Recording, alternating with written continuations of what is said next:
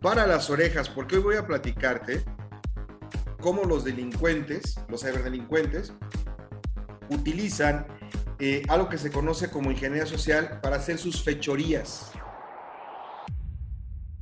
El mundo digital de, de nuestros días son uno de los activos más importantes que tienes tú como persona, que tienen las compañías y los gobiernos, obviamente es la información. Y diariamente, todos los dispositivos, sistemas de información que se conectan, sitios web, generan muchísimos, muchísimos datos, ¿ok? Y muchos de ellos son de carácter sensible. Es decir, las empresas tienen que cuidar y mantener la privacidad de la información. Y normalmente hacen inversiones económicas donde meten sistemas de seguridad, contratan software, contratan hardware que monitorea la red, contratan sistemas y cámaras de CCTV para proteger sus empresas, sistemas anti-spyware, contratan especialistas en seguridad, pero lamentablemente no es suficiente. Miren, los cibercriminales hacen de las suyas con más frecuencia, y está aumentando todavía más, y en consecuencia las empresas buscamos las personas, los especialistas, nuevas formas de protegernos. Desafortunadamente, es decir, desgraciadamente, existe un elemento que resulta totalmente vulnerable para los ataques cibernéticos y no hay sistema, ni persona, ni inteligencia artificial que pueda detener estos ataques. ¿Por qué? Porque se trata de la mente humana. Siempre y cuando haya una persona de por medio en la protección de la información, el riesgo de que sea engañada va a estar siempre presente siempre que haya personas trabajando con sistemas de información, va a haber ese riesgo. Este proceso de fraude se le conoce como ingeniería social.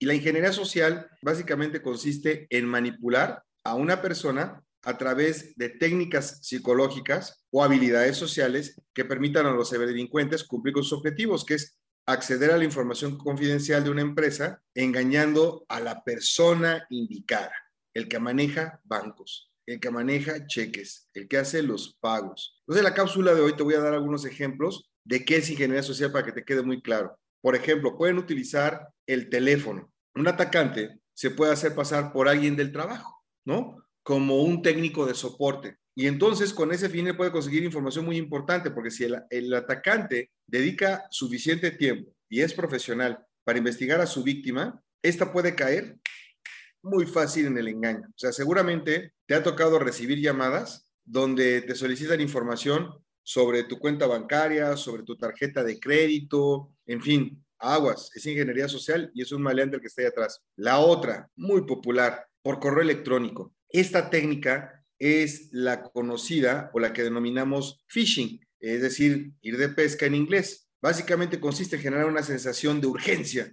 ¿no? O de que vas a tener un grave problema si no realizas una acción. Te está buscando Hacienda, te está buscando la compañía de teléfonos, te está buscando la compañía con la cual pagas la electricidad, te está buscando tu banco. Entonces, te mandan formularios falsos donde te solicitan información personal o te envían ofertas buenísimas, obviamente a cambio de tus datos personales. Incluso hasta cuando hablas con alguien, más si es por medio de un chat, puede ser phishing. Otra muy común es por mensajes de texto o el famoso SMS. Y aquí eh, con engaños te ofrecen un servicio o una promoción y lo que buscan obtener es eh, tu información confidencial. Por ejemplo, eh, no sé, puede ser que te digan que se hacen pasar por Amazon o que se hacen pasar por Apple o que se hacen pasar por Android. Ten mucho cuidado, ¿ok? Y la otra, esta es cara a cara. Esta es una de las formas más sofisticadas, más complejas, porque aquí el perpetrador requiere de una gran habilidad social para adaptarse a la situación que se le presente y así poder obtener la información deseada. Entonces hay que tener muchísimo cuidado y esto incluye hasta las videoconferencias. Entonces, no solamente sucede en las películas, la verdad es que los ciberdelincuentes pueden acercarse a la persona que tiene acceso a algún sistema informático de una empresa, engañarla y obtener información sensible y desfalcar a la compañía. Desgraciadamente en nuestros días, más de la mitad de los robos de información de las empresas tienen como origen alguna técnica precisamente de estas de ingeniería social. Así que la próxima vez que te encuentres en una situación fuera de lo normal, donde te piden información confidencial sobre personas de la empresa donde trabajas o de algún conocido o tuya, piénsala no dos, sino tres veces antes de compartir esta información, porque podría ser que seas víctima de la ingeniería social. Para más información, de este tipo de engaños y otro tipo de protecciones que puedes tener para que no te quiten la información, puedes consultar directamente www.soyfernando.com, donde está la información a tu disposición. Nos escuchamos la próxima semana.